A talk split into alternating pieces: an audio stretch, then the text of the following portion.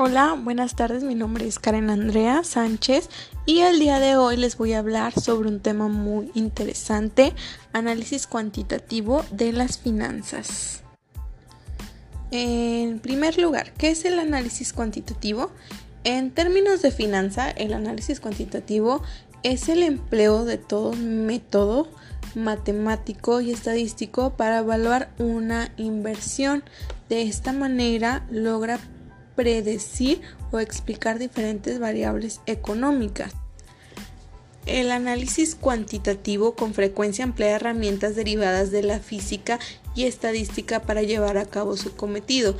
Este tipo de estudios son la base de numerosas inversiones y un apoyo para la toma de decisiones financieras.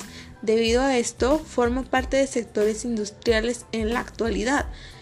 En un principio, esta rama de las finanzas se encargaba especialmente de la gestión de, activos, la gestión de riesgos y la fijación de precios de derivados financieros. Sin embargo, actualmente su extensión ocupa más campo hasta incluir casi cualquier aplicación de las matemáticas en finanzas.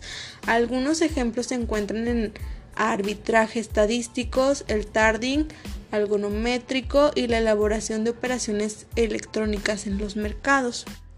Si bien el análisis cuantitativo puede ser muy bueno en la evaluación e incluso predecir las estrategias y las decisiones de inversión, los inversores prudentes también se basan en medios más cualitativos en el análisis que consiste en utilizar sus experiencias personales, el juicio, incluso la institución para la toma de decisiones de inversión.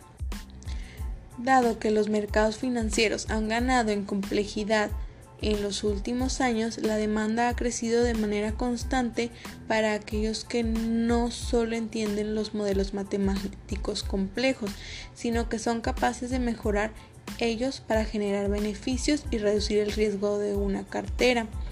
Estos individuos son conocidos como analistas cuantitativos o simplemente quants. En las finanzas, el análisis cuantitativo es un elemento importante para la administración financiera. Sirve, entre otras aplicaciones, para comprender el valor del dinero en el tiempo, el cálculo de amortizaciones de préstamos, las tasas de interés, y el cálculo de números de periodos de pagos de los préstamos. Con estos elementos una persona o empresa puede decidir qué inversión realizar para obtener un rendimiento favorable. Bueno, ahora les voy a hablar un poco sobre la importancia de los métodos cuantitativos en las finanzas modernas. La utilización de métodos cuantitativos en las finanzas tuvo sus orígenes en el año 60, cuando algunos invasores empezaron a utilizar fórmulas matemáticas para tratar de percibir el precio de acciones y bonos. Hoy en día los métodos cuantitativos forman parte esencial de las finanzas modernas, ya que se utilizan para un sinfín de, de casos, como en empresas comerciales, empresas industriales, el sector bancario, el sector agropecuario, entre otros.